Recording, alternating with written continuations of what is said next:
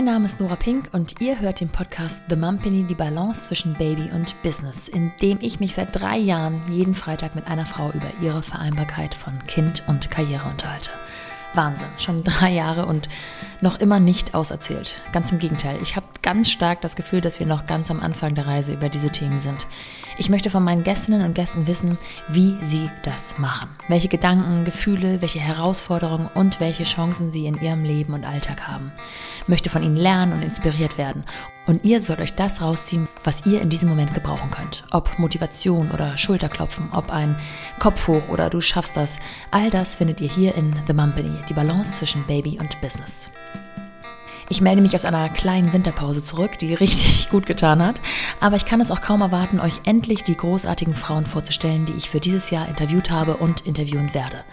Es ist wieder eine großartige Mischung an unterschiedlichen Familienkonstrukten, Kinderanzahlen und auch Unternehmen selbst dabei, die diese Frauen unter einen Hut bekommen. Und es ist auch der ein oder andere Vater an Bord, der sicher nochmal eine weitere Prise und Perspektive hineinbringen wird. Fangen wir also an. Astrid Reintjes packt immer gern mit an. Ich glaube, so würde sie sich selbst beschreiben und das spiegelt auch ihre berufliche Laufbahn wider. Als gelernte Gastronomie- und Hotelfachfrau eröffnete sie in jungen Jahren erst einen Coffeeshop, aus denen dann kurzerhand drei bzw. sogar vier wurden. Und auch die ersten Kinder hinderten sie nicht daran, immer weiter zu arbeiten. Aus den ersten Kindern wurden insgesamt vier. Davon eins, ihre älteste Tochter, mit der Diagnose Down-Syndrom. Wir sprechen also über Herausforderungen im Leben, mit denen man möglicherweise nicht gerechnet hat, darüber, wie man seine Einstellung anpasst und sich von nichts unterkriegen lässt. Und natürlich über ihr heutiges Business, Miss Pompadour, der größte Online-Farb- und Lackhandel. Astrid erzählt uns, wie sie vom Kaffee zum Lack kommt und wie sie in ihr 80 Mann und Frau schweren Onlinehandel ihre sechsköpfige Familie integriert. Oder andersrum? Los geht's. Viel Spaß mit The Mumpany und Astrid Reintjes von Miss Pompadour.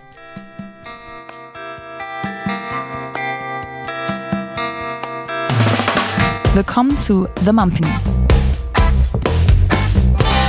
Die Balance zwischen Baby und Business. Super. Achso, ich freue mich sehr, dass wir heute Morgen sprechen können. Ähm, ich weiß nicht, wie dein Morgen so war, aber meiner war etwas, ähm, ich würde sagen, chaotischer als sonst. Wir haben normalerweise einen ganz guten Ablauf, so mittlerweile sind wir eingegroovt. Bekanntermaßen sind wir zu vier zu Hause. Und ich habe jetzt leider tatsächlich unser Interview auf einen Tag gelegt, wo Kita frei ist. Hm. Nicht so ganz ideal. Dann habe ich so an dich gedacht heute Morgen gedacht so, was würde Astrid jetzt eigentlich machen? Also, um das Ganze einzuleiten, ähm, du bist Mutter von vier Kindern. Wenn jetzt so unvorhersehbar ist es ja nicht gewesen. Ich hätte es ja wissen können, dass heute keine Kita ist. Aber wenn so unvorhersehbare Situationen kommen, wie gehst du damit um? Hast du direkt äh, Notfallnummern äh, parat, die du anrufen kannst? Ja, Notfallnummern nicht direkt, weil erstens sind ja meine Kinder jetzt auch schon älter, also deshalb ähm, ist jetzt nicht mehr so die ganz große, krasse Panik. Ähm, aber ich rechne einfach immer mit dem Schlimmsten. Also ich gehe immer mal davon aus, dass alles nicht funktioniert. Ist auch morgens in meinen Zeitplan tatsächlich mit, äh, mit eingeplant. Ähm, und äh, ich habe eine 14-jährige Tochter, bei der kann morgen natürlich das eine oder andere auch furchtbar dramatisch schief laufen. Ne? Also die Haare sitzen nicht richtig oder ist ein Pickel aufgetaucht, der äh, dringend noch behandelt werden muss oder so. Und dann fliegen wir natürlich rein theoretisch aus der Kurve. Ähm, und deshalb habe ich schon immer ein bisschen Puffer morgens mit eingeplant. Das Problem ist nur, wenn alles total reibungslos läuft, dann sind wir eigentlich alle zehn Minuten zu früh fertig. Und äh, genau, dann wird es eher ein bisschen komisch. ja, aber also ich mache das jetzt schon so viele Jahre und deshalb. Ja. Nimm uns mal mit, wie also sieht so ein Morgen so bei dir aus? Ähm, ich persönlich stehe relativ früh auf, damit ich morgens so die erste halbe Stunde für mich alleine habe. Ja. Ähm, alleine im Bad und ähm, so ein bisschen ankommen im, im Tag. Und dann werden die Kinder der Reihe nach geweckt. Ähm, einmal, zweimal, manchmal auch dreimal. Also äh, klar, bei den Älteren, die haben jetzt Probleme, morgens aus dem Bett rauszukommen. Und ähm, jetzt können sie sich ja mittlerweile selber fertig machen. Ich muss nicht mehr beim Anziehen helfen und so. Deshalb ist es schon alles viel, viel, viel entspannter. Aber klar, ich meine, Brotzeitboxen für vier Kinder ist morgens immer ein Huddle. Äh, jedes Kind andere Bedürfnisse. Ne? Die eine Frischkäse mit Gurken und die andere mag nur die eine Salami und äh, der Sohnemann braucht irgendwie seine Proteinnahrung, äh, weil er ja Sportler ist. Und äh, dasselbe ist, äh, bildet sich dann auch noch mal beim Frühstück ab. Also jeder hätte auch gerne ein bisschen ein anderes Frühstück. Manchmal kommt mir vor wie so eine amerikanische Hausfrau, die dann noch steht und noch eben schnell äh, irgendein Pancake backt oder so. Ja, und dann alle irgendwie nochmal äh, durch die Zahnbürste jagen und äh, noch mit der Haarbürste hinterherrennen, bis dann die, die erste aus dem Haus geht. So der ganz normale Es hört Klassiker. offensichtlich nicht auf. Deine Kinder sind so zwischen. Hört, nein, natürlich hört es nicht auf und ähm, dann irgendwie noch mit der Brotzeit hinterherrennen, weil die natürlich vergessen wurde und äh, kurz vorher noch, ah, ich brauche doch noch sieben Euro Kopiergeld und äh, ich brauche doch noch das und geht das nicht und so der ganz normale Wahnsinn. Und ähm, bis dann alle aus dem Haus sind und bis ich dann alle auch noch verteilt habe, teilweise bringe ich sie eben auch selber noch weg, Ja. ähm, ist es dann acht. Mhm. Und ähm, dann gehe ich nochmal gemütlich für eine halbe Stunde in mein Stammcafé und schnaufe nochmal durch und ähm, überlege mir so ein bisschen den Tag, check die ersten E-Mails, äh, strukturiere mir den Tag, guck, was alles anliegt. Und dann geht's eigentlich los. Die Kinder sind so zwischen 8 und 16, hast du gesagt, ne? Die sind dann also alle in der Schule versorgt bis zum Nachmittag, Fragezeichen? Oder wie läuft das dann mittlerweile ab? Genau, die sind alle äh, bis zum Nachmittag versorgt. Ähm, in, die sind alle in der Schule so bis 16 Uhr. Ähm, und das ist natürlich schon mal, schon mal ganz gut. Erstens weiß ich schon mal, dass die Hausaufgaben erledigt sind, meistens. Also so das Ja. Grundsätzliche. Ähm, und ähm, wenn niemand krank ist und wenn alles ganz normal läuft und man keine Kieferorthopädentermine nachmittags hat, die natürlich meistens dann auch vor 16 Uhr sind und so dieses, ne, kennen wir auch alle, dann sind sie rein theoretisch bis 16 Uhr unterwegs, genau. Und ähm, hast du, würdest du sagen, du hast eine Aufgabe in deinem Unternehmen, die du ähm, ausschließlich aus dem Büro heraus oder von vor Ort machen äh, kannst? Oder wärst du auch in der Lage, das alles von zu Hause aus zu machen? Also fährst du nach deinem Lieblingscafé auf jeden Fall ins Büro? Oder kann es auch sein, dass du wieder nach Hause Ja, fährst? ich fahre tatsächlich äh, immer ins Büro, weil ich einfach die Büroatmosphäre mag. Und ich brauche auch für mich so diese Trennung. Diese, also wäre ich dann zu Hause, würde ich natürlich noch die äh, Spülmaschine anstellen, würde ich natürlich noch schnell den Küchentisch abwischen. Also Ja. so dieses ähm, Thema dann eben doch Hausfrau und das, die Vermischung brauche ich nicht so sehr. Ich bin super froh, wenn ich im Büro bin und da meine ruhige, geordnete Umgebung habe. Da Ja. ist alles klar und sauber und hm. und da kann ich mich dann auf die Themen äh, konzentrieren und deshalb brauche ich wirklich diesen Wechsel für mich. Ja, das finde ich spannend, weil ich habe immer wieder Gespräche mit äh, Frauen oder auch Männern ähm, im Homeoffice, die einen finden es total praktisch, dass sie eben nebenher auch den Haushalt irgendwie so ein bisschen machen können und andere brauchen da absolut diese, diese Abgrenzung, von der du auch gerade sprachst. Ähm, ich ich glaube, da muss jeder so ein bisschen seinen eigenen Weg finden, ne? was er, wie er das ähm, handhabt. Richtig, ich glaube, das ist persönliches Empfinden schlicht und ergreifend, ja. Ähm, jetzt, äh, bevor wir äh, mal ein bisschen darauf einsteigen, was dein Unternehmen überhaupt ist, denn es ist ja nicht ein kleines Unternehmen, sondern rie mittlerweile riesengroß, würde ich gerne ein bisschen früher starten. Und zwar ähm, zu einer Zeit, wo du noch gar kein Kind hattest. Ähm, heute sind es vier, aber äh, vor einigen Jahren warst du kinderlos. Ähm, was sind so deine allerersten Berufserfahrungen gewesen? Ja, ich habe äh, gleich nach dem Abi eine Ausbildung als äh, Restaurantfachfrau gemacht in, in München im Bayerischen Hof, ganz klassisch. Ähm, und habe richtig gelernt zu arbeiten, richtig hart zu arbeiten. Äh, Gastronomie ist hart. Und äh, das hat mir, hat mir sehr gut getan, hat mir auch super gut gefallen. Also ich habe äh, in der Gastronomie schon erstmal so eine Profession für mich gefunden und ähm, habe mich dann aber auch sofort selbstständig gemacht. Also mich hat die Selbstständigkeit sofort gejuckt, ähm, dieses äh, selbstständige Arbeiten, äh, mein eigener Chef sein und habe mich dann äh, gleich 2001 mit 2021 äh, selbstständig gemacht mit einem äh, Coffeeshop, mit dem ersten Coffeeshop hier in Regensburg. Ja, richtig cool. Wie kamst du auf die Idee? Weil damals war das, glaube ich, noch nicht so ganz gang und gäbe, oder? Nee, das waren so die ganz vorsichtigen Anfänge. Also das schwappte gerade so nach Deutschland rüber. Und ich glaube schon, dass ich auch immer jemand äh, bin, der irgendwie Trends sieht oder Trends erkennt und äh, immer vorne mit dabei sein möchte, wenn sich neue Dinge entwickeln. Und äh, deshalb fand ich das, äh, fand ich das super spannend und es war eine Möglichkeit, relativ schnell Gastronomie aufzumachen. Man brauchte nicht so viel Kapital, man brauchte keine Küche, so die Sachen, die ja Mhm. richtig, richtig fressen, ganz einfach, keine Abluft und so diese ganzen Geschichten. Ähm, und deshalb konnte ich das relativ schnell aus dem Boden stampfen und das hat mich, glaube ich, gereizt daran. Hast du das ganz alleine gemacht oder hast du ähm, das mit deinem damaligen Partner, Mutter, Vater, äh, Bruder oder sonst was auf die Beine gestellt? Genau, ich habe das damals mit meiner Mutter zusammen gemacht. Ähm, meine Mutter äh, hatte überhaupt keine Ahnung von Gastronomie, aber war auch schon immer selbstständig gewesen. Und äh, ob Ja. ich es wirklich tatsächlich ganz alleine gemacht hätte in dem Alter, pff, glaube ich nicht. Außerdem bin ich schon immer jemand, der auch super gerne im Team arbeitet.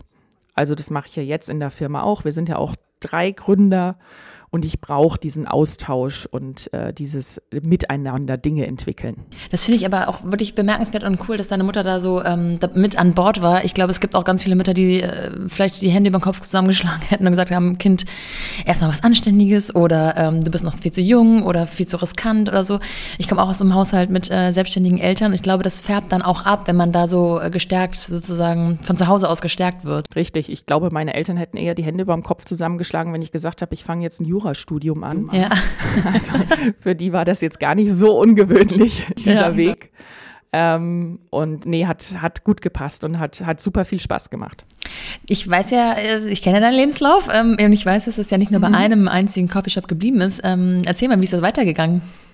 Naja, wie das dann immer so ist. Wenn, wenn man eins hat, denkt man, zweites wird ja auch noch gut funktionieren. Und äh, Coffeeshops sind ja auch dafür, ne? Also es geht ja auch immer äh, darum, Dinge weiterzuentwickeln. Oder wenn man halt sieht, man, man kann was skalieren, äh, macht das ja auch immer Sinn. Und ähm, genau, dann haben wir, glaube ich, anderthalb Jahre später den zweiten aufgemacht. Das war dann so ein kleiner, hier im größten Buchladen in Regensburg. Auch für Regensburg ein totales Novum. Ähm, Kaffee und Ja. Bücher, also das war damals, also es schlug Riesenwellen, ne? Also so diese, also es war quasi ein Skandal, ähm, wie man das zusammen machen kann. Total süß irgendwie alles, aber es war halt so. Und ähm, ja. dann haben wir noch mal ein Jahr später noch einen dritten aufgemacht und hatten dann auch noch einen Franchise-Partner, der dann auch noch mal einen aufgemacht hat. Also in der Hochphase Ah, waren ja. es dann vier tatsächlich. Und hast du dann noch selber drin gestanden oder wie hast du dich dann oder mit deiner Mutter zusammen koordiniert, dass, dass man sich so aufteilt? Ja, also ja, ich bin schon auch immer noch selbst mit drin gestanden. Ich glaube, das bleibt sich auch nicht aus. Also wer Gastronomie kennt, äh, irgendeine Maschine ist immer kaputt und irgendein Mitarbeiter kommt nicht zur Schicht. Und ähm, das kann man entweder mit sehr viel Geld handeln oder man muss es eben selber machen. Und äh, bei Coffeeshops einfach nur zur Erklärung, die haben ja meistens nur tagsüber geöffnet. Das heißt, einem fehlt das klassische Abendgeschäft, äh, wo mit Alkohol einfach auch viel hängen bleibt. Das heißt, man muss schon sehr viel Kaffee verkaufen, damit es rentabel ist und dann noch mal mehr Kaffee verkaufen, dass es dann einfach auch richtig, richtig rentabel ist. Und deshalb bin ich schon auch selbst äh, viel mit drin gestanden und ähm, ja, wir hatten dann auch äh, Auszubildende, das heißt, die mussten ja natürlich auch ausgebildet werden, denen musste auch alles erklärt und gezeigt werden. Ähm, nee, also ich war schon sechs, sieben Tage die Woche klar im Laden oder in den Läden. Da sagst du was sehr Wichtiges, also dieses, ähm, gerade wenn das Abendprogramm wegfällt und die äh, Alkoholkonzession gar nicht vorhanden ist, mit der man ja nochmal deutlich einen anderen ähm, ja, Umschlag macht eigentlich. Ähm, auf der anderen Seite ist es natürlich auch die in Anführungsstrichen, also wirklich dicken Anführungsstrichen, familienfreundlichere Art von Gastronomie, vermeintlich. Das ist richtig. Es sei denn, man hat wirklich ganz kleine Babys an Bord. Und ähm, ich glaube, die ganz kleinen Babys hattest du tatsächlich auch wirklich äh, vor der Brust und auf dem Rücken geschnallt, hätte ich was gesagt. Richtig, genau. Ja, die hatte ich tatsächlich. Genau, ich bin, ähm, ich überlege gerade, ähm, so nach der Hälfte der Coffeeshop-Zeit, äh, 2004 ist unsere erste Tochter auf die Welt gekommen. Genau, also so nach, nach drei Jahren äh, Kind Nummer eins auf die Welt gekommen und ja, umgeschnallt und an die Kaffeemaschine damit gegangen. Und die haben immer super gut geschlafen. Also je lauter und äh, mehr Milchschaum, desto gut eigentlich. Und ich hatte auch immer im Büro einen Laufstall stehen. Und äh, das ging dann eigentlich ganz gut. Und dann kam relativ schnell äh, Tochter Nummer zwei hinterher. Und dann hatte ich beide mit dabei, äh, bis es dann mit der, mit der Kita losging. ja, das war okay. Manchmal musste auch ein Azubi äh, mit dem Kind um Block mit dem Kinderwagen. Das gab es natürlich dann auch mal. Aber ähm, es, es, es, hat funktioniert. Also es gab ja auch keine andere Lösung. Deshalb musste es funktionieren und es hat gut funktioniert. Gab es irgendwelche Kommentare mal? Also sowohl, ähm, hey, ist ja super, dass du das machst, als auch, ähm, was, warum bist du nicht zu Hause mit deinen Kindern auf der Couch? Also ich glaube, damals gab es die Kommentare nicht, weil das so weit weg war noch von dieser ganzen Thematik. Also das ist ja jetzt einfach schon ähm, 16 Jahre her. Und da war das ja noch viel ungewöhnlicher, das so zu machen. Ne? Also jetzt in den letzten, weiß nicht, vier, fünf Jahren haben wir Frauen ja auch angefangen zu kämpfen und haben es nach, nach außen getragen und es wird in äh, Foren besprochen und äh, Social Media auf LinkedIn und Vereinbarkeit. Und das Thema ist ja aber eigentlich ja erst in den letzten ja, fünf, sechs, sieben Jahren überhaupt hochgepoppt. Ja. Das heißt, als ich das damals gemacht habe, war das so weit weg und dann noch hier in, in Bayern muss man auch noch dazu sagen, ne? also hier ist es einfach insgesamt auch noch viel konservativer. Ähm, deshalb hat man, glaube ich, gar nicht getraut, mich darauf anzusprechen. Also es gab bestimmt welche, die den Kopf geschüttelt haben. Und für andere war ich einfach irgendwie ein totaler Exot. Ja. So. Und äh, jetzt weiß ich natürlich auch aus eigener Erfahrung, weil wir haben ja so ein paar Parallelen. Bei mir sah das ähnlich aus, beziehungsweise ähm, eigentlich nur bis zum Kind. Ich habe es ja, äh, sag ich mal, vorher auch bisschen Corona-bedingt mhm. ähm, an den Nagel gehängt. Also die Situation, dass ich mein Baby tatsächlich in der Küche mit dabei hatte, hatte ich gar nicht. Ähm, aber äh, ich weiß natürlich auch, dass man jetzt nicht wirklich sich zurücklehnt und ein Jahr raus ist und eine abgesicherte Elternzeit hat, die auch finanziell unterstützt wird. Das war wahrscheinlich zu deiner Zeit auch so, oder? Richtig, also bei äh, Kind Nummer eins gab es das auch noch gar nicht, äh, Elterngeld. Das hat, äh, das hat das dann tatsächlich Wahnsinn. erst, ja. ja, ja, genau, das äh, fing dann erst genau danach an. Ähm, aber pff, nee, also ich habe irgendwie diesen, beim ab Kind 2 dann diese 300 Euro Mindestsatz irgendwie gekriegt, ja, als, als Selbstständige. Ja. Ähm, habe mich aber auch gar nicht wirklich damit beschäftigt, weil das für mich vollkommen klar war, dass ich, dass ich weiterarbeite und ähm, es war ja auch mein Unternehmen, also deshalb war das, war das nie Thema für mich oder meinen Mann, dass wir da gucken irgendwie, wie ich da ein Jahr zu Hause bleiben kann. Also das hat bei uns gar nicht stattgefunden in den Überlegungen. Schlicht und ergreifend. Und du hast die ersten beiden Kinder ja auch relativ nah beieinander bekommen. Ich glaube, das sind so äh, so innerhalb von zwei Jahren auf jeden Fall, ne? Also ja, 16 Monate. 16 Monate sogar. Wow, also, okay. Ja, ja, genau. Sogar weniger als anderthalb. Jahre. Wie, wie würdest du das empfinden? Also ist das, ähm, ja. war das eine bewusste Entscheidung? Das ist sehr ähm, eine private Frage, das ist mir schon klar. Ähm, wenn du nicht darauf antworten möchtest, musst du das nicht. Aber es ist immer wieder ähm, interessant, finde ich, einfach, ob man sagt, ähm, wir machen das ja. jetzt, wir möchten die Kinder gerne nah beieinander haben ähm, oder äh, wir lassen uns ein bisschen Zeit. Äh, ja, bei, bei uns war es eine ganz bewusste Entscheidung, aber das hing mit unserer ersten Tochter zusammen. Also unser erste Tochter hat ja ein Down-Syndrom, ist mit dem Down-Syndrom auf die Welt gekommen und ähm, mhm. da war ich so nach vier Wochen war ich bei so einem richtig so einem alten, ganz erfahrenen Professor in, in München an der, an der Klinik und habe gesagt, was kann ich machen, um unsere Töch Tochter am besten zu fördern. Ja, ich wollte sofort loslegen und habe gedacht, wie. Und dann hat er gesagt, also ich kann Ihnen jetzt für die ersten zwei Jahre nur zwei Dinge mit auf den Weg gehen. Erstens, erziehen Sie Ihre Tochter so, wie Sie Ihre anderen Kinder auch erziehen würden. Ja, also das heißt einfach äh, vollkommen ja. normal und sie eben auch ganz, ja. Und das zweite war, hat er gesagt, und ganz schnell Kind Nummer zwei hinterher. Also das war so das, was, was er geraten hat, äh, damit unsere Tochter einfach äh, mit, mit einem zweiten Kind zusammen aufwachsen kann, sich daran orientieren kann, dass sie einfach eine gewisse Zeit in der Entwicklung auch gleich sind. Und ähm, ja, genau. Und dann bin ich nach Hause gegangen und habe dann zu meinem Mann gesagt, also der hat gesagt, möglichst schnell ein zweites hinterher. und der hat dann erstmal so ein bisschen geguckt.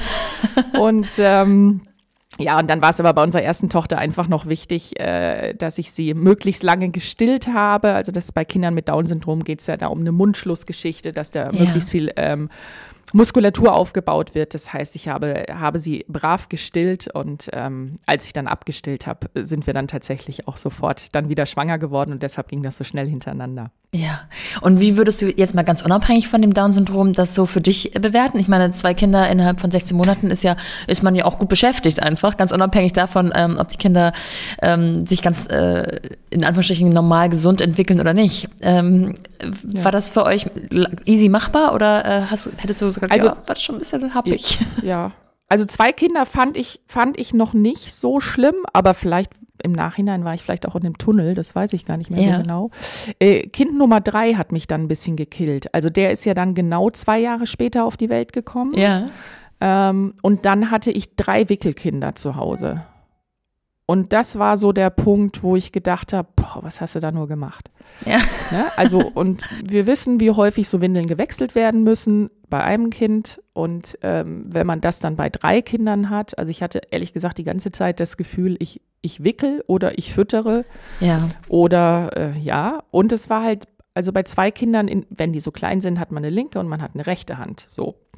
Ähm, und ich sage immer, den, den äh, Justus, also unseren, unseren Sohn, habe ich dann, den Maxi Cosi, habe ich dann immer mit den Füßen vor mir hergeschubst, weil das dann einfach, also das fand, fand ich den, den größeren Schritt einfach bei diesen Abständen. Ja, also das war einfach, das war schon richtig knackig. Die schlafen in dem Alter ja auch noch nicht so und ähm, selbst wenn man sie zu dritt in eine Badewanne setzt, aber wenn man das Kind Nummer eins rausnimmt, hat man immer Sorge, dass Kind Nummer drei gerade ja. ertrinkt und so. Also das war schon äh, heftig, die ja. Zeit. Die fand ich am anstrengendsten. Man ist halt auch immer in Unterzahl, ne? Also selbst wenn du mit deinem Mann zusammen bist, seid ihr trotzdem immer noch einer weniger.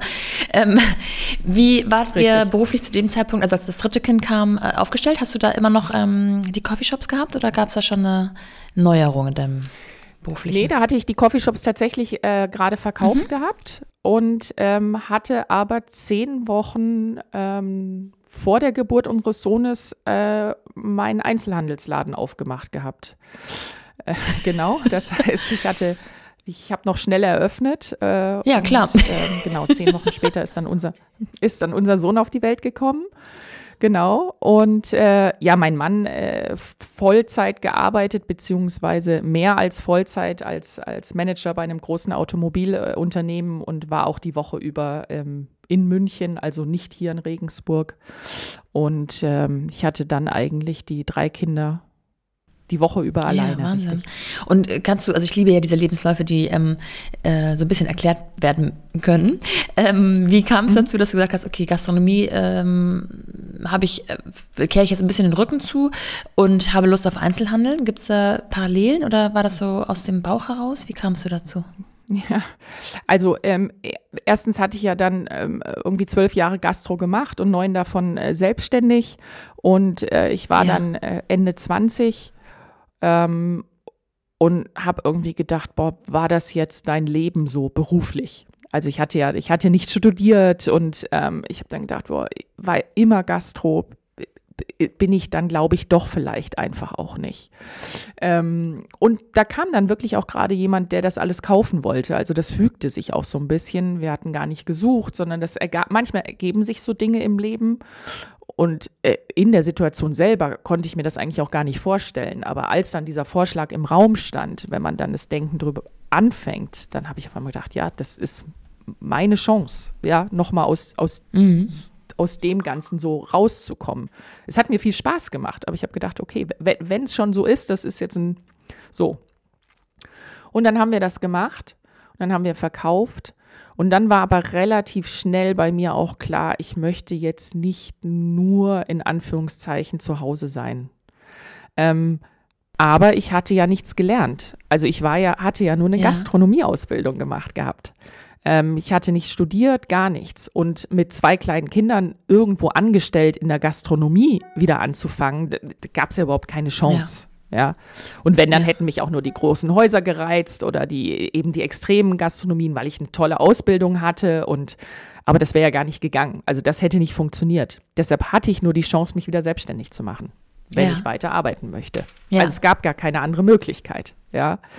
Und ähm, dann war, glaube ich, wieder so ein bisschen das Näschen, das besagte. Es ging dann eben gerade mit diesen Concept Stores los. Ne, so ein bisschen yeah. äh, shabby chic, so diese Anfangsphase. Und dann habe ich gedacht, okay, dann mache ich doch hier so einen kleinen netten Laden in Regensburg, bisschen Möbel äh, verkaufen, bisschen nach Frankreich fahren. Bisschen Deko-Krusch, die Möbel mit Farbe anstreichen, ähm, hatte dann immer noch ein bisschen Gastronomie mit dabei, schöne Kaffeemaschine, Tische und Stühle, wo man sitzen konnte, die man auch kaufen konnte. Also es war wirklich so, Ja. ich glaube tatsächlich äh, in Deutschland einer der allerersten Concept Stores, die es überhaupt irgendwie gab. Und äh, ja, das habe ich dann gemacht. Und habe gedacht, wunderbar, kann ich auch wieder Kind, Laufstall, funktioniert in so einem Konzept, kann ich wieder mit in den Laden nehmen. Und ähm, ja, so ist es dann dazu gekommen. Es klingt super easy und auch so, ähm, dass du dir das sozusagen so zusammenbaust, wie es in deinen Lebensabschnitt passt. Wie fühlt sich das in dem Moment für dich tatsächlich an? Denkst du dann eher so, ich probiere das aus und wenn es klappt, dann klappt es und wenn nicht, dann brechen wir die Zelte ab und machen was Neues? Oder ähm, gehst du da so richtig mit Zettel und Stift dran und sagst, okay, das, da kann man so und so viel Geld im Monat ähm, erwirtschaften, das, äh, dann kann ich, keine Ahnung, ähm, sozusagen habe ich auch ein eigenes Einkommen. Ist das wichtig für dich? Oder wie bist du so Bauch- oder Kopftyp in dem Moment? Ich bin tatsächlich Bauchtyp. Ähm, ich bin mittlerweile viel Ja. mehr Kopftyp geworden. Ne, einfach auch durch die Größe jetzt meines Unternehmens und so. Also das hat sich, ich habe mich da schon auch extrem weiterentwickelt. Aber dieses einfach machen, das ist schon, das ist schon mein Thema. Also das war auch bei den Kindern so, ja. Also äh, nur weil jetzt jemand sagt, man soll möglichst schnell ein zweites Kind kriegen, äh, macht man das ja nicht. Also, aber das war auch eher eine, eine Bauchgeschichte. Ja, dann machen Ja. wir das halt einfach. Ich habe mir, ich mache mir sehr wenig Gedanken über Konsequenzen, weil ich denke, ich kann mir dann Gedanken drüber machen, wenn es dann wirklich so weit ist.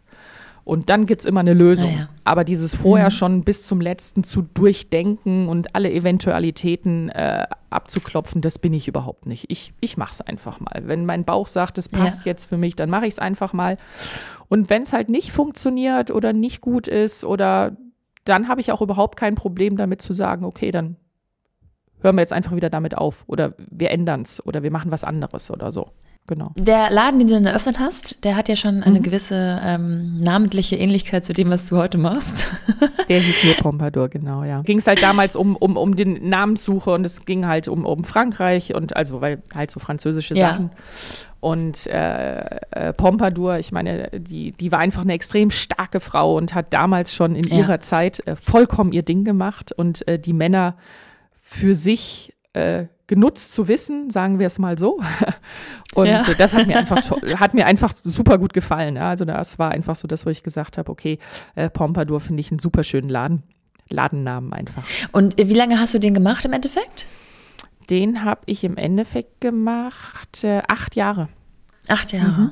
Aber dann nicht wieder mit deiner Mutter Mhm. Doch. zusammen, sondern diesmal alleine. Doch, auch wieder mit Ach meiner so, Mutter zusammen. Mit an genau. Bord. Äh, wir waren Ja. da schon ganz gut eingeschwungen. Und ähm, ich muss fairerweise Ja. sagen, dann mit, äh, mit drei Kindern, beziehungsweise dann später ja noch Kind Nummer vier auch noch, ähm, war es Ja, ja. auch super, jemanden im Laden zu haben und zu wissen, dass einfach auch noch jemand da ist, der sich auch verantwortlich fühlt, jetzt neben den Angestellten. Ja. Ähm, also so ganz, ganz, ganz alleine wäre, glaube ich, schwierig gewesen. Habt ihr im Laden selber auch schon äh, Möbel ähm, restauriert oder lackiert oder irgendwie behandelt, in Anführungsstrichen? Ja, genau. Oder kam das später erst? Nee, so ging es tatsächlich los mit, mit dem Thema Farbe, ähm, dass sich das, äh, dass wir das auch schon im Laden gemacht haben und wir, zwar wirklich im Laden, also wir hatten gar keine Werkstatt oder Ja. so, sondern wir haben wirklich im Laden, wenn keine Kunden da waren, haben wir halt gestrichen und, und gemacht und getan. Ja. Und äh, so haben wir dann auch angefangen, Farbe zu verkaufen. Also am Anfang habe ich Farbe gar nicht verkauft, sondern habe die Farbe nur da gehabt, um eben diese Möbel zu machen. Und irgendwann Ja. hat dann mal eine Kundin gesagt, was sind denn das für Farben und äh, kann ich die auch bei euch kaufen? Und so hat sich das, hat das dann angefangen, Ach, dass ich dann lustig. im Laden ein Quadratmeter Fläche Farbe stehen hatte und angefangen habe, mich mit Farben wirklich zu beschäftigen und Farben zu verkaufen. Das heißt, es ist tatsächlich ähm, auch einfach ein, eine eigene Leidenschaft, der du danach gegangen bist. Du machst das einfach wirklich auch für dich selber gerne. Wie sieht das heute aus? Äh, wird immer noch viel gestrichen zu Hause? Ja, ich mache es wirklich äh, selber für mich super gerne, auch wieder sehr stark von, von meiner Mutter geprägt. Meine Mutter hat früher auch schon immer alles angestrichen. Also ich erzähle auch immer gerne, dass Ja. sie äh, schon mit äh, Aquarellfarben unsere Glühbirnen angemalt hat, weil es damals noch keine getönten Glühbirnen gab und äh, sie wollte irgendwie wie lustig. smoothes Licht haben. Genau. Und äh, ich habe schon auch meine, meine Kinder- und Jugendzimmer. Ich hatte, ich meine, mit 15 habe ich mal ein Zimmer mit ganz vielen goldenen Sternen. Wochenlang habe ich goldene Sterne. Auf, und als wir dann ausgezogen sind aus dem Haus, der Maler ist wahnsinnig geworden, diese goldenen Sterne wieder zu überdecken. also ich habe das wirklich schon auch immer gemacht und ich mache es immer noch. Und es gibt keine Woche, in der ich nicht streiche. Also klar, jetzt berufsbedingt natürlich auch für unsere, für unsere Videos und so muss ich natürlich auch bei uns ja. im Studio streichen. Aber auch tatsächlich zu Hause immer wieder, dass, dass ich streiche oder dass meine Kinder streichen oder dass wir irgendwas in Angriff nehmen. Ja. Also ich habe immer irgendwie. Wahnsinn. Irgendwo habe ich noch Farbspritzer, immer. ähm, du hast dann in dieser Konstellation äh, auch das vierte Kind auch noch ähm, hineingeboren quasi. Mhm. Ähm, was ist dann passiert? Also ähm, war das gut zu vereinen mit den Ladenöffnungszeiten, mit deiner Mutter, mit äh, Angestellten? Warum ist es nicht dabei geblieben oder warum hast du dich nach einer Veränderung gefühlt? Ach, ich glaube, das waren so ein paar Faktoren. Also erstens war ich, glaube ich, nach vier Kindern dann wirklich mal auch so ein bisschen durch im Nachhinein. Also damals natürlich mhm. äh, selbst mhm. nicht erkannt, aber ähm, ich war einfach so ein bisschen müde. So mit allem. Ja. Ähm, dann war es, äh, hätten wir einen Mietvertrag noch mal um fünf Jahre verlängern müssen und der Vermieter hat sich auch nicht darauf eingegangen, ich hätte super gerne noch ein Jahr weitergemacht und dann noch ein Jahr, aber fünf Jahre mich zu binden, da hatte ich einfach nicht die Traute und äh, er hat ja dann auch bewiesen, dass es gut gewesen ist. Ne? Sonst hätte mich eben die Corona-Keule voll, voll erwischt, wenn ich noch mal fünf Jahre unterschrieben ja. hätte. Ähm, und ich hatte auch nicht mehr so richtig Vertrauen in den stationären Einzelhandel tatsächlich. Also das äh, war schon auch ja. so ein bisschen so ein Bauchgefühl. Ich gedacht habe, hm, mal gucken, wie lange geht das eigentlich noch so weiter und noch so gut irgendwie. Und ähm, mhm. meine Mutter war dann schwer krank geworden, die ähm, konnte und wollte nicht mehr, ähm, nicht mehr voll mitarbeiten. Und irgendwie waren das so ein paar Sachen, die dann zusammengekommen sind. Und ich gedacht habe, nee, komm, äh, Mietvertrag ist jetzt ausgelaufen, wir kommen gut aus dem Ganzen raus äh, wir machen noch, noch einen guten Ausverkauf und dann ist das irgendwie eine Plus-Minus-Null-Geschichte und äh, wir hören auf. So. Und das haben wir dann auch relativ mhm. schnell durchgezogen. Und dann aber so zu überlegen, dass du mal ein Jahr irgendwie äh, wirklich gar nichts machst, also das stand nicht auf dem, auf dem Tablett. Also hattest du immer diesen, diesen Drive, sag ich mal, auch was zu machen, was nichts mit Familie zu tun hat? Mm ja, ich, wie gesagt, auch da, ich, ich plane ja immer nicht so. Also ich habe dann erstmal so ja. das abgewickelt, in Anführungszeichen. Ähm, und dann, also das war dann irgendwie im, im Sommer 2018.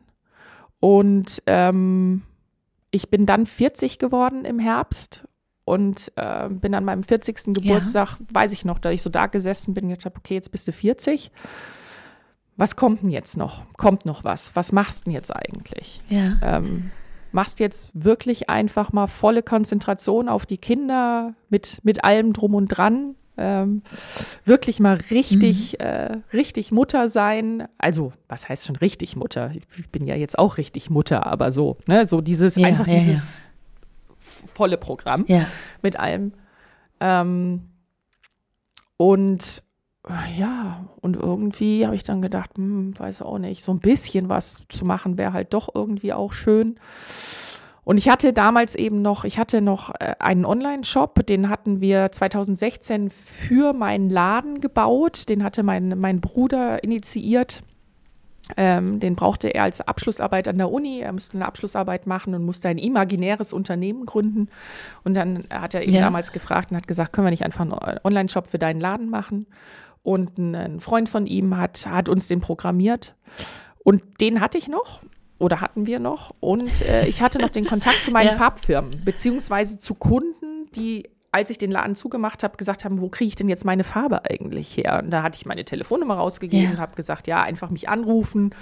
Und äh, so. Und so hat das Ganze dann irgendwie angefangen. Dann ähm, haben wir den Online-Shop ein bisschen umgebaut, haben nur noch Farbe reingetan und ähm, dann habe ich gedacht, okay, dann verkaufe ich jetzt einfach Farbe über den Online-Shop. So, mich kennen ja noch ein paar ja. Leute, haben ja noch meine Telefonnummer. Und dann habe ich vielleicht so einmal in der Woche zwei Dosen verkauft oder so. Aber es war mhm. ja okay. Also ich, ich wollte ja eigentlich gar nicht mehr richtig was machen. So, genau. Und dann, oh, war, dann habe ich gedacht, was mache ich denn jetzt? Und dann habe ich gedacht, ach, so eine Facebook-Gruppe wäre vielleicht auch ganz lustig. Ähm, ich habe ja viele Sachen auch selber gestrichen, die fotografiere ich einfach mal und stelle die dann in so eine Facebook-Gruppe ein und dann habe ich so Vorher-Nachher-Fotos gemacht und dann hatte ich so drei Fake-Accounts und ähm, habe dann immer drunter geschrieben, boah, cool, super gut gemacht, äh, welche Farben hast du verwendet? Und dann ah, habe ich wieder ja. drunter geantwortet, ja, da gibt es so einen coolen Online-Shop, Miss Pompadour heißt der und so hat sich das Ganze dann irgendwie weiterentwickelt und ja, daraus ist dann von, von einer, äh, weiß nicht, 18 Quadratmeter Butze, als ich angefangen habe, mit einem Biertisch als, als Packtisch und jede, jede Versandadresse mit Hand eingegeben und so, ähm, ist dann innerhalb von ja, wirklich ernst angefangen haben wir dann Mitte 2019 dann bis heute und jetzt sind wir bei, bei über 80 Mitarbeitern. Also das ging dann schnell. Wahnsinn. Also heutzutage, wo man wirklich auch denkt, hey, man müsste doch eigentlich alles online bekommen. Trotzdem würde ich auch, glaube ich, als allererstes in ein Bauhaus gehen, mhm. wenn, also Bauhaus oder wie sie sonst so heißen. Mhm. Ähm, und mir die Farbe entweder anmischen lassen oder mich da beraten lassen oder so, äh, weil ich wahrscheinlich auch äh, denken würde, auch nachher sieht die Farbe nicht so aus, wie ich mir das vorstelle oder so. Wart ihr tatsächlich die Ersten, die das online verkauft haben? Also gab es da gar, kein, gar keine große Konkurrenz? Nee, es gab irgendwie gar keine Konkurrenz was aber daran lag, dass es immer in der Branche hieß, Farbe kann man online nicht verkaufen. Also da gibt es fantastische Studien zu. Ich habe auch immer eine hier bei mir auf dem Schreibtisch liegen. Äh, das ist immer so ein bisschen so, genau. Und ähm, also erst sind äh, Farben vom Versand her halt kompliziert. Ähm, und zweitens eben genauso wie du es sagst, dieses ähm, kann, wie ist der Farbton dann richtig, wenn ich ihn online bestelle? Ähm, so, und da sind dann viele schlaue Menschen drauf gekommen, dass, dass Farbe kein Artikel fürs Online-Business ist. Gut, ich wusste es nicht. Ne? Also das heißt, ich habe es einfach gemacht und das ist natürlich äh, mhm. manchmal auch hilfreich und ähm, wir haben ja bewiesen, dass es eben doch geht. Das heißt, wir haben Möglichkeiten gefunden, unsere Kundinnen sind ja zum größten Teil Frauen tatsächlich so zu beraten, ja. ähm, dass sie sich besser aufgehoben fühlen als eben in dem Baumarkt. Und wir wissen alle, als Frau in den Baumarkt zu gehen und sich mhm. da beraten zu lassen, ähm, das ist meistens nicht so einfach und die Antworten sind auch nicht so fundiert und meistens wird einem von einem Projekt eher abgeraten. Und wir haben es eben mhm. genau anders gemacht. Wir haben äh, ganz viele Möglichkeiten gefunden. Wir waren tatsächlich der, der zweite Online-Shop in Deutschland, der WhatsApp-Beratung äh, ange angeboten hat. Ähm, ah, das ja. äh, auch daraus entstanden, dass, dass ich eben ähm, relativ am Anfang schon meine private Telefonnummer rausgegeben habe, wenn mich eine Kundin angerufen hat und dann habe ich gesagt, dann schicken ja. Sie mir doch bitte Fotos per Mail. Oh, ich weiß nicht, wie das geht, Fotos per Mail. Uh. Ich gesagt, ja, haben Sie WhatsApp? Ja, ja, das ja, habe ich. Ja. Ich meine private Telefonnummer rausgegeben, was zur Folge hat, dass ich manchmal heute noch Anrufe auf meinem privaten Handy kriege von Kundinnen von damals. genau. Und so haben wir dann Süß, angefangen und ich hatte hatte wirklich ungelogen am Anfang eine Sehnenscheidentzündung, weil es gab noch gar nicht diese Desktop-Version, dass man so antworten kann auf WhatsApp, sondern ich habe wirklich ja, noch. Ja. Ne? Und also, genau, also das ja. waren so die ganz krassen Anfänge irgendwie. Und dann eben mit dieser Facebook-Gruppe, wo wir unglaublich viel Support geben, Unterstützung geben. Du kannst das. Ähm, und damit haben wir es dann tatsächlich geschafft, dass unsere Kundinnen lieber online kaufen, weil sie wissen, sie sind so gut beraten und äh, die, ja. ihre Projekte klappen dann einfach und äh, mittlerweile einen großen Bogen um den Baumarkt machen. Das kann ich total verstehen. Also ich fühle mich im Baumarkt, mein Mann liebt es, ich bin da gar nicht gerne. Ähm, vielleicht auch genau aus diesen Gründen, dass er einfach da vielleicht auch anders behandelt wird als ich. Ähm, und ich finde eure Seite, äh, eure Instagram-Seite, eure Website, ähm, alles, was ihr so bei YouTube zeigt, auch wahnsinnig ansprechend und auch vertrauenswürdig. Also man glaubt, also man glaubt halt auch, du bist ja selber ja auch total ähm, präsent, dass das wirklich so funktioniert, wie ihr das da zeigt und es nicht einfach ein, ein Fake ist und irgendwas zusammengeschnittenes ist. Und ich glaube, das ist so wichtig ähm, dass man auch wirklich dann dazu greift und sagt, ich kaufe mir die Farbe online, egal, dann habe ich sie nicht, nicht live gesehen, aber das, was man hier, ja. was hier dargestellt wird, das reicht mir.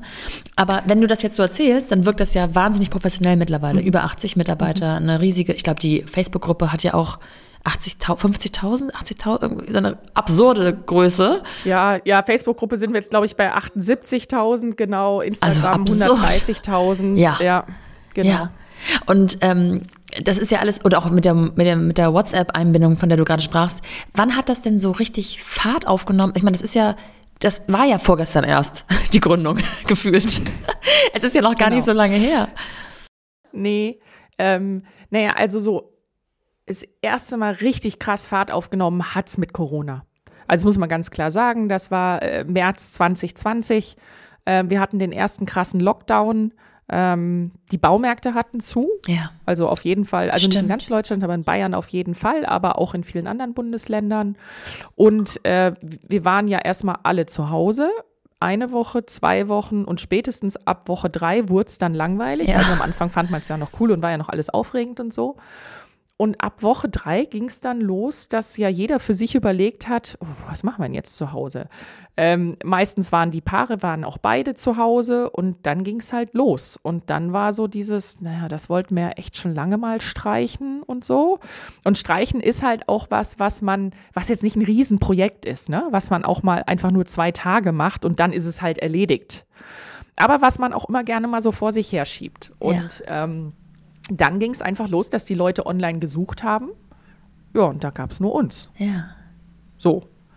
Ähm, die Baumärkte hatten es nicht richtig auf dem Schirm gehabt, ähm, waren auch was, was jetzt Google-Suche und sowas waren noch furchtbar hinten dran.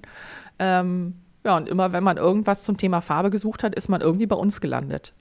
Ähm, hat uns natürlich auch erstmal überfordert. also ja. auch, weil, auch für uns war es nicht einfach, zu der Zeit Ware zu bekommen. Ne? Die Lieferketten rissen ab. Ähm, ja. Und also das, es war ein total wilder Ritt, das muss man ganz klar sagen. Logistik, auch wir hatten Probleme, Mitarbeiter zu kriegen. Ähm, die durften ja, man wusste ja auch immer nicht, wir haben, mussten dann so Zettel ausstellen, dass sie eben auf dem Weg zur Arbeit sind, weil man durfte ja gar nicht mit dem Auto unterwegs sein, man hat ja, ja schon wieder alles vergessen. Stimmt. Ja, aber ja, genau, also das, mhm. jeder Mitarbeiter hat dann so einen Zettel dabei gehabt, dass er auf dem Weg zur Arbeit ist und so. Das, also es war wirklich, war wirklich ja. wild. Und wir haben einfach nur funktioniert. Also wir haben einfach nur funktioniert und ich persönlich hatte damals das wahnsinnige Glück, ähm, dass mein Mann damals seinen, seinen Job gewechselt hat und für, für neun Monate kalt gestellt war, in Anführungszeichen. Das heißt, er durfte einfach in der Zeit nicht arbeiten, bis er eben ja. diesen Arbeitgeberwechsel vollzogen hat. Und der war zu Hause und der hat unsere Kinder beschult. Und das war einfach mein, mein großes, großes Glück, ähm, dass ich mich in dieser ganzen krassen Phase total auf die Firma konzentrieren konnte. Ja. Ähm, mein Mann und die Kinder sind manchmal zwischendurch tagsüber dann gekommen, damit die auch mal vor die Tür kamen. Ja. Und haben dann ein bisschen, bisschen geholfen. Ähm, und äh, das, das war, war dann irgendwie so eine ganz, ganz witzige Phase auch. Und das hat mich aber mit den Kindern gerettet. Also wenn ich dann hätte auch noch voll die Kinder beschulen müssen, ja. da, da wäre ich dann, das hätte nicht funktioniert. Aber das hatte ich Gott sei Dank nicht. Ja, und dann sind wir einfach die Welle geritten, die da kam ähm, und haben einfach nur, nur reagiert und ähm, sind dadurch einfach nach oben geschwemmt. Das muss man ganz klar sagen. Also wir waren damals Corona-Gewinner in Anführungszeichen. Ja. Aber ich sage auch immer, man muss es dann auch gehandelt bekommen. Ja. Und äh, danach mussten wir dann auch beweisen, dass wir es trotzdem können. Also das ist, ja, äh, das war dann die, die große Aufgabe äh, 2022 für uns, dass wir, dass wir eben beweisen, dass wir bis dahin dann mittlerweile eine, eine echte, echte Firma geworden sind und dass ja. es nicht nur ein Zufall gewesen ist und nicht nur jetzt genau in dieser Phase war. Und das habt ihr ja auch gerade letztes Jahr äh, ordentlich bewiesen und wurde auch anerkannt. Ähm, ihr habt was gewonnen. Da kannst du mal ein bisschen erzählen, was das war. ja, das ist, ähm, äh, nennt sich Shop Usability Award, ist der größte äh, größte äh, Preis für fürs E-Commerce in Deutschland. Da werden eben äh, 6000 äh, Menschen befragt, die sehr viel Ahnung vom, vom Onlinehandel haben und sich sehr gut damit auskennen. Und ähm, wir hatten, wir selber hatten, hatten uns gar nicht eingereicht, sondern das hatte eine Agentur von uns gemacht, weil wir selber der Meinung waren, wir hatten gerade einen, also ist jetzt so ein bisschen äh, Fachwissen, aber wir hatten gerade einen, einen Shopwechsel gemacht. Äh, wir hatten unser Shopsystem ja. gewechselt gehabt und äh, waren eigentlich der Meinung, dass unser Shop noch nicht so weit ist, dass er nicht wirklich gut ist. Ähm, aber wir meckern auch immer am allermeisten über unseren ja. Shop, aber irgendwie. Und äh, die Agentur hatte uns dafür eingereicht. und ähm, dann ähm, ja, sind wir, wir wollten auch gar nicht zu dieser Preisverleihung fahren. Eine fantastische Preisverleihung in München im Gloria Kino, tolle Veranstaltung immer. Ja. Und irgendwie ähm, hat der Veranstalter dann am Tag vorher, hat, hatte er mich angerufen und hat gesagt, ja, wie schaut es denn aus, mit wie viel Mann kommt ihr? Dann habe ich gesagt, ja, eigentlich kommen wir gar nicht so andere Termine und sagt er, ja, puh, also es wäre schon gut, also, also wenigstens, wenn, wenn du und Erik, also wenn ihr kämt, das also wäre wär Ah, schon gut. Ja. ja. Genau, und dann ähm, haben wir gesagt, okay, gut, dann fahren wir halt. Und wir hatten äh, Marketing-Meeting in Wien mit unseren ganzen Marketing-Leuten und sind dann wirklich von Wien nach München gefahren und dann irgendwie schnell Hotel umgezogen und dann dahin. Und haben dann gedacht, dass wir in unserer Shop-Kategorie vielleicht ganz gute Chancen haben zu gewinnen. Ähm, schien schon so ein bisschen durch, so, na, ihr sollt kommen und so. Ja, dann haben wir unsere Shop-Kategorie gewonnen, haben uns wahnsinnig gefreut. Also, war, weil, weil Mhm. wir nie damit gerechnet hatten. Und dann war diese ganze Verleihung zu Ende und ganz zum Schluss wird immer noch der Shop des Jahres äh, gekürt.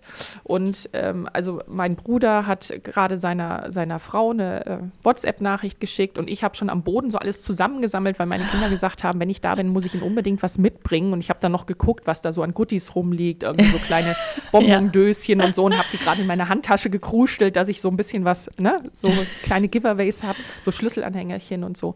Und dann auf einmal sind die Leute um uns rum total eskaliert. Alle aufgesprungen und uns auf den Schultern rumgeschlagen und so. Und wir wussten gar nicht, was Sache ist. Und dann hat sich herausgestellt, dass wir wirklich tatsächlich Shop des Jahres geworden sind. Wahnsinn. Und wir sind ja, also wir sind jetzt, ja, also in der Farbbranche sind wir ein großer Shop, aber insgesamt sind wir natürlich gegen riesen Shops angetreten, ja, Ja. gegen die ganz, ganz großen Mediamarkt und ach, keine Ahnung was, ja, Boss und also wirklich so Ach, diese krass. ganz, ganz Mhm. großen Shops. Und ähm, ja, das war dann irgendwie, also ich, bin- ich bin nicht schnell emotional, äh, wirklich nicht, aber da hatte ich tatsächlich so ein bisschen Pippi in den Augen, Ja, weil ich gedacht habe, boah, krass.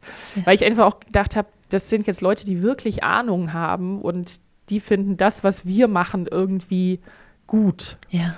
Und äh, das, das war schon mal schön zwischendurch. Ja, das glaube ich.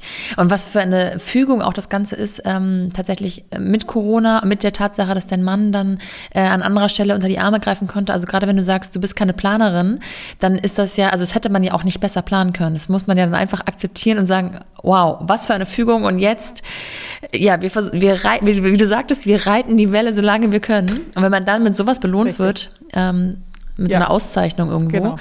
äh, Wahnsinn. Also richtig, richtig toll. Ähm, jetzt sag noch mal, wie alt waren deine Kinder, als das Ganze so Fahrt aufnahm? Also wenn du sagst, das war so 20, jetzt muss ich selber ein bisschen rechnen, dann waren die so zwei, sechs, acht, nee, das kommt nicht hin. Hilf mir mal. Jetzt, haben- jetzt haben wir 23. ähm, genau, also die Kleine war, war, war im Kindergarten. Ähm, Ach schon, Die war so mhm. fünf irgendwie genau. Und ähm, äh, die Große war 13, ja, Okay, zwischen Ähm, 5 und 13. genau. Also ja, auch so von jeder, von jeder ähm, Situation hast du irgendwas zu Hause, ob nun äh, Kindergarten, Vorschule, Schule ähm, und so weiter. Ähm, Genau, ich hatte noch, äh, unser Sohn war gerade, er hatte gerade das Übertrittsthema aufs Gymnasium, genau. Also das Mhm. ist, ist in Bayern ja so ein bisschen immer, immer tricky und Ja. war, unsere Kinder waren auf einer Montessori-Grundschule und wenn man dann auf ein bayerisches Gymnasium möchte, äh, Ah. muss man ja so extra Prüfungen ablegen. Und äh, das fiel auch voll in diese Zeit rein. Das heißt, mein Mann hat unseren Sohn wirklich dahingehend beschult, als dass er ihn auf diese Ja. Prüfung vorbereitet hat. Und da ist Bayern auch gnadenlos. Die hatten, da gab es auch keinen Corona-Bonus oder irgendwie was. Also entweder man schafft es oder man schafft es nicht. ah, ja. Ähm, ähm, äh, unsere andere Tochter äh, wollte eben dann auch auf eine andere Schule wechseln. Also war schon eine, war schon eine heiße Phase alles in allem, ja, das ist richtig. Und wie sah dein Arbeitsalltag zu dem Zeitpunkt aus? Also ich kann mir vorstellen, das war jetzt wahrscheinlich auch nicht äh, 9 bis 13 Uhr und dann zu Hause helfen, sondern wahrscheinlich ein bisschen umfangreicher. Genau, das war ein bisschen umfangreicher. Da haben wir tatsächlich äh, das allererste Mal wirklich die Rollen getauscht gehabt. Also bis dahin hatte, hatte mein, mein Mann ja äh, Karriere gemacht und vor allem auch die große Karriere und ich habe ihm einfach den Rücken freigehalten. Das heißt, ich habe Ja. alles zu Hause gemacht. Ähm, und da war dann auf einmal, und das war auch gar nicht so geplant, also wir hatten eigentlich geplant, diese neun Monate auch extrem fürs Reisen zu nutzen. Also wir wollten wirklich jede Ferien mit den Kindern in, in irgendein anderes tolles Land reisen und ähm, hatten uns das alles schon wunderschön ausgemalt, bis dann Corona kam. Und mhm. mein Mann hatte für sich natürlich auch Sachen geplant, so das erste Mal eben, dass er auch ein bisschen Zeit, Zeit für sich hat. Und ähm, ja, genau. Und dann kam alles anders und dann haben wir von einem Tag auf den nächsten total die Rollen getauscht. Und das war eine super spannende Erfahrung, weil wir haben immer gesagt, okay, entweder sind wir danach noch zusammen und sind so zusammengeschweißt, dass, dass, dass nie wieder irgendwas kommen kann, ja. Oder wir merken auf einmal, puh, so, ja. äh, es funktioniert halt einfach auch gar nicht. Und äh, aber Gott sei Dank war das Erstere der Fall. ähm, ähm, mein Mann hat das, hat äh, wirklich toll gemacht, mit den Kindern toll gemacht und äh, Haushalt und alles. Also es war überhaupt kein Thema. Ähm, und auch äh, vollkommen selbstverständlich. Und ich konnte mich halt in der Zeit dann voll aufs Arbeiten konzentrieren und habe natürlich, äh, klar, sechs, sieben Tage, da gab es auch kein Wochenende bei uns, ähm, ähm, einfach durch, mhm. durchmalocht. Also wir haben richtig, ja. ähm, klar, in der Zeit auch selber Pakete gepackt. Ich habe teilweise einfach, einfach acht Stunden nur, nur Pakete gepackt, ja, weil das halt auch sein musste. Und hatte ja. dann so ein Headset um und habe dabei Kundenberatung gemacht. Und ähm, ja, also. Mhm ja, im, im Nachhinein wild damals irgendwie, wir waren in so einem Flow und haben es halt einfach gemacht.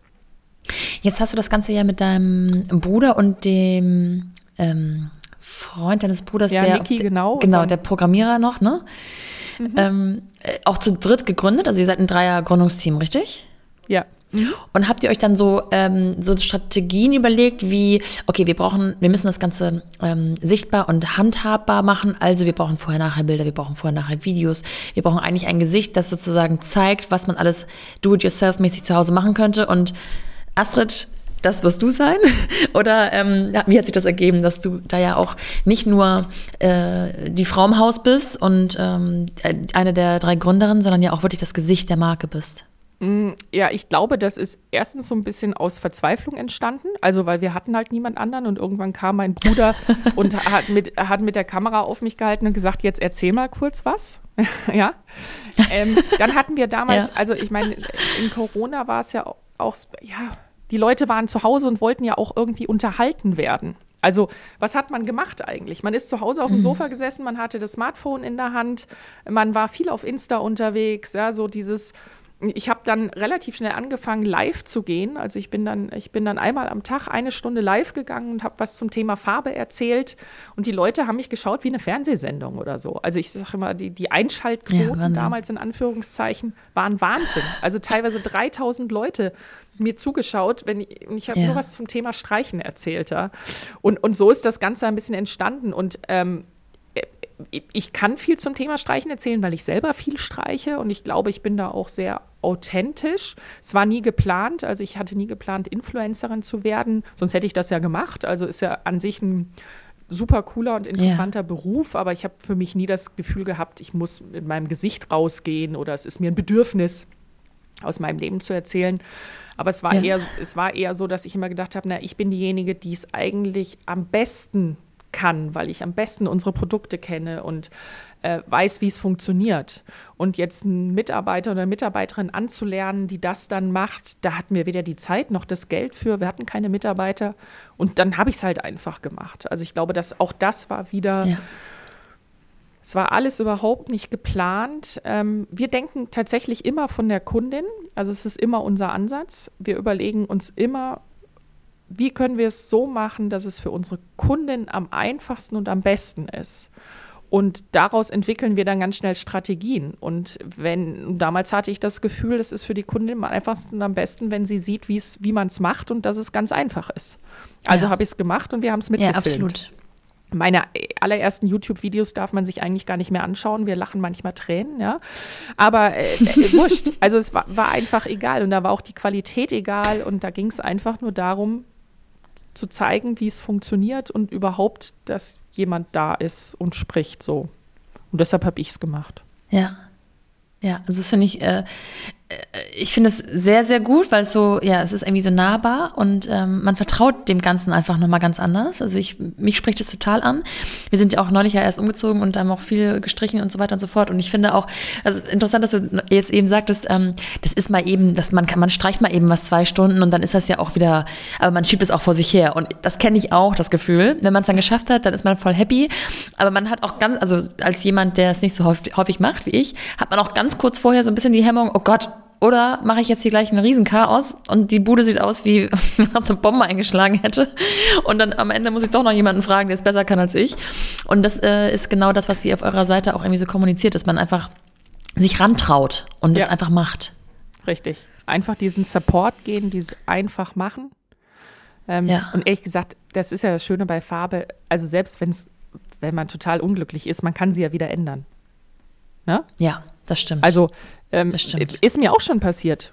Das Kinderzimmer unseres Sohnes hatte ich in einem Grünton gestrichen mit viel Gelbanteilen und ich habe das Kind nach Hause gebracht vom Krankenhaus und habe es da auf den Wickeltisch gelegt und habe gedacht, nee, die Farbe passt nicht zu dem Kind. Also es hat einfach nicht funktioniert.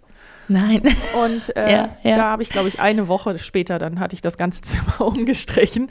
Also das, ja, oder es, äh, äh, Lebenssituationen ändern sich ja auch oder, oder Lebensgefühle ändern sich mhm. und dann braucht es auch mal eine neue Farbe. Mhm. Und aber das ist, also man kann mit Farbe eigentlich nichts kaputt machen. Das ist das Schöne. Wenn man, wenn ja. man irgendwie ein Holz zuschneidet und bei der Gärung sich vermisst, dann ist das Holz verschnitten. Punkt. Ja. Oder ja, äh, äh, wenn man versucht, einen Tisch selber zu machen und ein Bein ist schief, kann man davon ausgehen, dass man den nie wieder auf, auf, auf gleiche Höhe kriegt. Also das ist einfach, und das ist bei Farbe, das ist bei Farbe das Schöne, dass man eigentlich nie, und selbst wenn man noch so verzweifelt ist, gibt immer eine Lösung bei Farbe, das ist das Gute. Stimmt. Ähm, jetzt hattest du vorhin gesagt, dass dein Mann so neun Monate quasi kaltgestellt war. Also ähm, äh, war das ja auch irgendwie so ein endliches Thema mit dem Rollentausch, oder? Also es gab irgendwann ja den Punkt, wo er mhm. dann wahrscheinlich wieder ähm, in, seinen, in einen Beruf eingetreten ist. Richtig, wie wie genau. ging es dann weiter? Wie habt ihr euch dann aufgestellt? Ja, das war dann ähm, also es war schon anders als vorher, weil dadurch, dass er einfach auch so viele Abläufe dann jetzt bei uns mal wirklich richtig kennengelernt hatte, das war einfach früher ja. nie der Fall, dadurch, dass er auch unter der Woche nie da war, ähm, hatte sich dadurch schon was geändert. Also er war jetzt schon auch näher dann an der Familie dran und auch an den Abläufen der Kindern dran und wusste, welches Kind ja. wann, wie, wo irgendwie sein muss und so. Ähm, aber es war natürlich schon auch klar wieder ein bisschen ein Schritt zurück für mich. Also das heißt, ich musste schon auch klar wieder, wieder mehr ran oder ähm, das war nochmal neues Sortieren. Wobei das natürlich auch immer mit Alterssprüngen dann auch bei den Kindern einherkommt und ähm, dadurch verändert sich das Ganze ja auch nochmal. Also die Bedürfnisse der Kinder ja. verändern sich ja und ähm, was sie einfach von, von Eltern brauchen oder ja, was man einfach Ne, also klar, bei kleinen Kindern geht es viel um Sachen wie, wie Essen, Baden, äh, so diese, diese ja. ganzen, eher so diese klassischen Care-Geschichten, ja. Äh, jetzt bei meinen Kindern, jetzt in dem Alter oder auch dann auch damals sind es dann andere Themen. Also das ist dann eher so Mami-Taxi, ne? Kannst du mich hierhin fahren, kannst du mich dahin fahren, ja, Lateinvokabeln ja, abhören, mhm. ähm, ja, äh, ersten Liebeskummer irgendwie äh, besprechen und wegatmen. Also so diese Sachen. Und dadurch ändert sich ja eh auch nochmal das, äh, das Elternsein oder das, das Muttersein. Und deshalb hab, hat das dann ganz gut funktioniert. Es gibt ja auch diesen Spruch, kleine Kinder, kleine Sorgen, große Kinder, große Sorgen. Mhm. Ähm, würdest du den Richtig. unterschreiben? ja, so. ach, große Sorgen, das weiß ich gar nicht so sehr. Aber ähm, es verändert sich einfach. Kinder haben dann, brauchen dann ganz andere Sachen. Also man muss ähm, man muss, also ich finde es schon viel intensiver. Ne? Also wenn, mhm. ich ein, wenn ich ein kleines Kind bade oder füttere oder sowas, kann ich aber irgendwas nachdenken.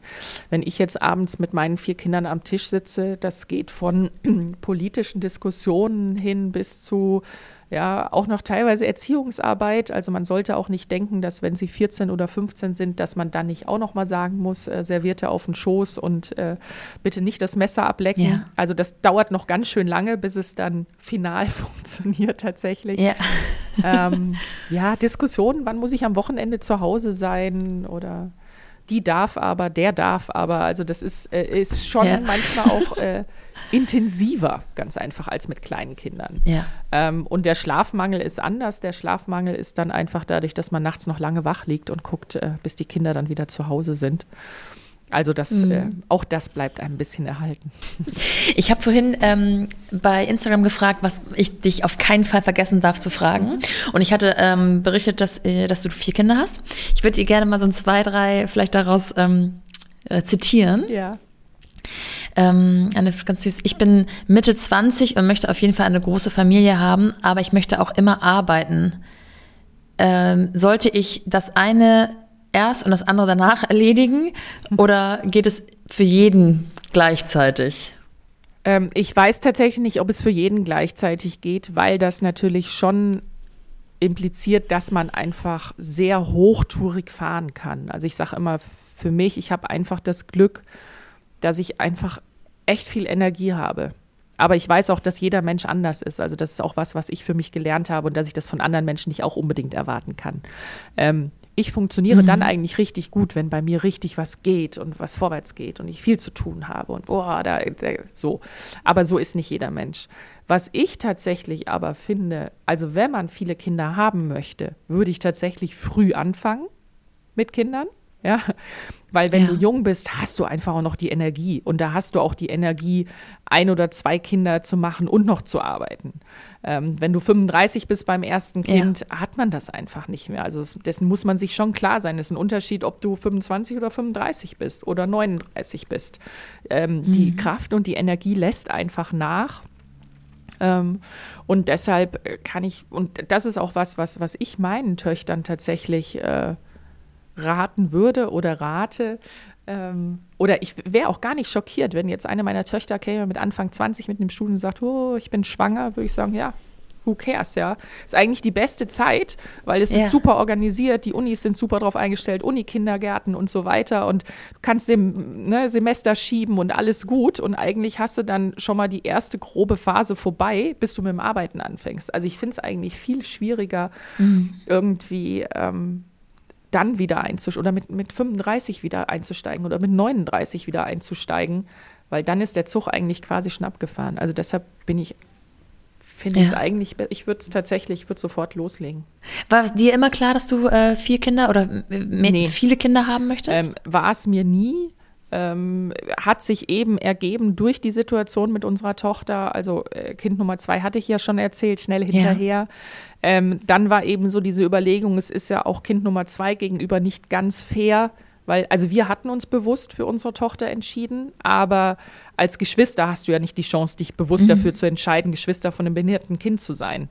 Und ich meine, das ist irgendwann ist es dann eben doch eine Verantwortung. Also das bleibt sich nicht aus, ja, selbst wenn wir Eltern noch so gut vorsorgen, aber es wird irgendwann die Situation kommen, wo die Geschwister sich mitverantwortlich fühlen müssen und äh, Aufgaben übernehmen müssen. Und deshalb ja. haben wir gesagt, dass äh, auf äh, eben nur einem Schulterpaar, das finden wir nicht richtig. Und deshalb ist dann noch Kind Nummer drei sozusagen. Ähm, und weil wir Kinder, also es auch schön fanden, Kinder zu haben und so. Also es war jetzt nicht nur ein Nutzen, ja, es war schon auch, aber äh, deshalb haben wir dann da gar ja. nicht so viel drüber nachgedacht. Und ähm, Kind Nummer vier war dann noch mal so, da waren die ersten drei so ein bisschen aus dem Gröbsten raus.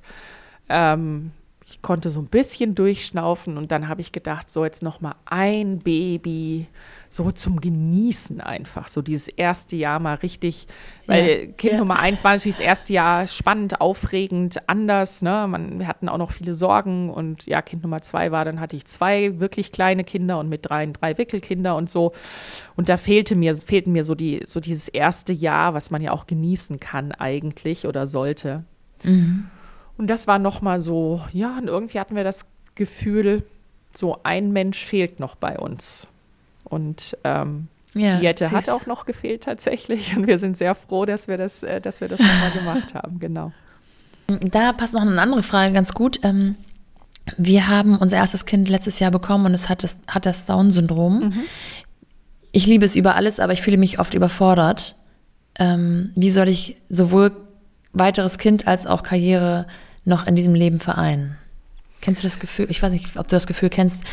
Ähm, ja, also ich glaube, dass man überfordert ist, ja, dass man überfordert ist und auch mit so einer Situation überfordert ist, das ist auch vollkommen okay. Ja, also das, das, das ist vollkommen okay. Was ich nur einfach raten, also es ist immer schwierig, weil es immer eine individuelle Geschichte ist. Es ist immer die Frage, wie steht der Partner auch dazu? Ja, also das äh, ist immer wichtig, auch, auch zu so einem Kind. Äh, Gibt es einen Partner dazu? Ist ja leider auch sehr häufig, dass, dass gerade die Männer dann nicht mit der Situation zurechtkommen. Ähm, äh, nur aus meiner Erfahrung raus, ein ähm, zweites Kind, was eben dann vermeintlich, also gesund ist, weiß man nie bei seinen Kindern, aber bringt halt unglaublich viel Normalität rein. Und diese Normalität, die heilt auch, mhm. ja. Und dann liegt der Fokus nicht mehr nur mhm. auf dieser Behinderung und auf dem behinderten Kind, weil ähm, gerade wenn es das erste Kind ist, dann ist man irgendwie ein Paar mit einem behinderten Kind.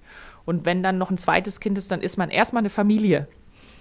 Ja, und dann steht die Familie im ja. Vordergrund. Ja. Und ich finde, dass, äh, dass ähm, das heilt und das macht viel, extrem viel ein, vieles einfacher.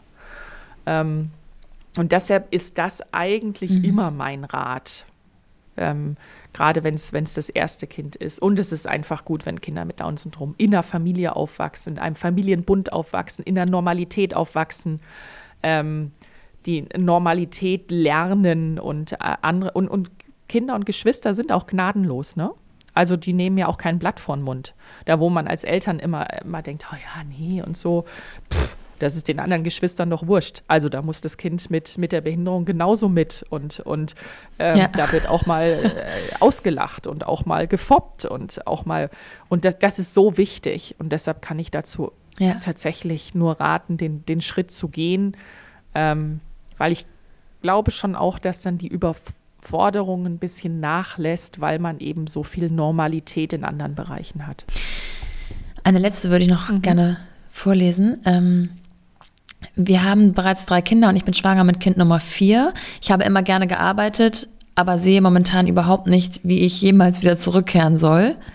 Ich bin schon so beschäftigt mit allem rund um die Kinder. Wie machst du das? Ja, also erstens muss ich schon dazu sagen, dass ich ab Kind Nummer drei Hilfe hatte. Also wir hatten, äh, wir hatten viele Jahre ein Au-pair. Also ich glaube alles in allem dann neun Jahre Au-pairs bei uns. Ähm, Wobei das ist häufig ja. auch dann nochmal ein zusätzliches Kind. Ne? Also es ist nicht immer Entlastung, muss man auch ganz klar sagen. äh, und Au-pair-Wechsel ja. und sowas ist auch alles immer nicht so lustig. Jeder, der Au-pairs hat, weiß, wovon ich spreche. Mm, aber es hilft natürlich, weil man zwei zusätzliche Hände hat und weil man einfach mal jemanden hat, der auch Dinge machen kann. Man, man hat einfach mal Freiraum. Also man hat mal kurz eine Stunde für sich. Und wenn man nur alleine Lebensmittel einkaufen geht, also das ist ja so, ne? Ja. Man weiß, was es bedeutet, mit kleinen Kindern einkaufen zu gehen und nur einfach alleine in den Supermarkt zu können, ja. ist auf einmal himmlisch, ja. Und äh, die Möglichkeit, die gibt es ja. dann einfach oder die gab es dann für mich. Also deshalb so, ähm, ich, ich war nicht immer ganz vollkommen auf mich alleine gestellt äh, mit den Kindern. Ähm, und dann ist es natürlich so, je älter die Kinder werden, desto einfacher wird es wirklich. Ich kann es nur wiederholen oder ich kann es auch nur immer wieder sagen. Also alle, die verzweifeln, es wird tatsächlich besser. Ähm, ja, und einfach klare Strukturen. Also das ist immer das, was mir geholfen hat und was, glaube ich, auch unseren Kindern geholfen hat. Ähm, immer dieselben Rituale, dieselben Abläufe, morgens beim Aufstehen, selbe Uhrzeiten, abends beim Zubettgehen, Rituale, äh, selbe Zeit Abendessen. Also dass es einfach, dass es ganz klare Strukturen gibt, weil dann muss man nicht diskutieren, dann ist es so, dann wird es auch wird auch ein Selbstläufer. Die Kinder wissen dann einfach schon, wenn jetzt diese Fernsehsendung zu Ende ist, dann wird der Fernseher ausgemacht, weil dann gehen wir Zähne putzen, weil dann, ja. Und ähm, das ist immer, ja meine Mutter hat relativ am Anfang äh, zu mir gesagt, also erstens hat sie zu mir gesagt, also kannst ja gerne Kinder kriegen, aber ohne mich. Also das war so ein bisschen im Spaß, aber sie hat äh, gesagt, ja. sie ist, wäre noch zu jung, äh, wirklich als Oma aktiv zu sein. Also da war dann vollkommen klar, okay, ähm, wirklich ja. viel Unterstützung gerade in dieser Kleinkindphase bekomme ich nicht von ihr. Ähm, und das Zweite, was sie mir mitgegeben hat, war dieses ähm, Erziehung ist Selbstverteidigung. Und das fand ich eigentlich ganz gut. Ja, also das ist einfach, Also wenn man sich selber Freiräume schaffen will oder selber eben, ähm, dann, dann muss man erziehen und dazu gehört es eben auch, klare Strukturen aufzubauen und die auch durchzusetzen. Und dadurch bekommt man Freiräume und hat weniger Diskussionen zu Hause oder gar keine ja, Diskussionen zu Hause. Und äh, wenn man sich da selbst so ein paar Eckpfeiler setzt und so ein paar Sachen, bei denen man sagt, okay, bis hierhin und keinen Schritt weiter, weil das ist jetzt einfach so mein persönlicher Bereich, ähm, das klappt eigentlich ganz gut. Gerade bei vielen Kindern braucht es das dann einfach. Ja, ja. Und erziehen die sich schon ein bisschen gegenseitig auch? Oder ist das ein Mythos? Klar, erziehen die sich jetzt gegenseitig. Äh, ja, natürlich. Also das ist äh, klar. Also die erziehen sich gegenseitig. Die, äh, wir haben Gott sei Dank das Glück, dass sich unsere Kinder toll untereinander verstehen. Ach, schön, also ja. wir haben überhaupt nicht so diese, ähm, dieses permanente Gestreite und so. Das gibt es bei uns tatsächlich nicht. Ähm, ich, ich weiß, dass es das gibt. Ich habe mich mit meiner Schwester auch immer gestritten bis aufs Blut. Ja. Aber also ich glaube, da kann man als Eltern auch gar nicht dazu, so viel dazu beitragen. Das hing bei uns einfach mit der Konstellation, glaube ich, zusammen. Kind Nummer eins und dann Kind Nummer zwei, die waren ja eh schon irgendwie für sich so. Und dann als drittes kam der Junge, ganz praktisch, ne? Die müssen mhm. sich dann auch nicht so. Und dann als viertes nochmal ein Mädchen, aber so Nachzügler. Also das hat sich, hat ganz gut miteinander funktioniert. Ja, aber klar erziehen die sich, logisch. Und wenn es nur darum geht, damit zu petzen, äh, dass jemand was falsch gemacht hat oder es anders machen müsste, logisch. Astrid, also vielen herzlichen Dank, dass du uns da so ein bisschen mit reingenommen hast, sowohl in dein Unternehmen als auch in deine äh, Familienkonstruktion. Ähm, wir sprechen uns nochmal für die schnellen Playground-Fragen, dann bohre ich nochmal ein bisschen mehr ähm, Wobei, was dir so persönlich ja, die Schweißperlen auf die Stirn ja. treibt hin und wieder. Ich bedanke mich für jetzt. Ähm, vielen, vielen Dank. Ja, ich danke dir auch, Nora. Dankeschön.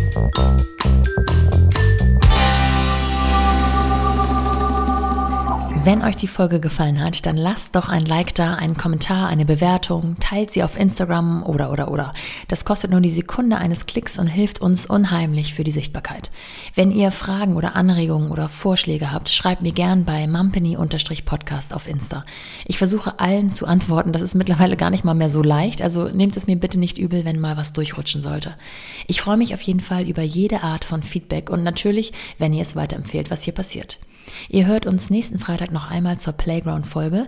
Ein etwas kleinerer Snack mit schnellen Fragen und schnellen Antworten von Astrid Reinches. Am besten den Podcast einfach abonnieren, dann verpasst ihr garantiert nichts. Bis dahin, eure Nora.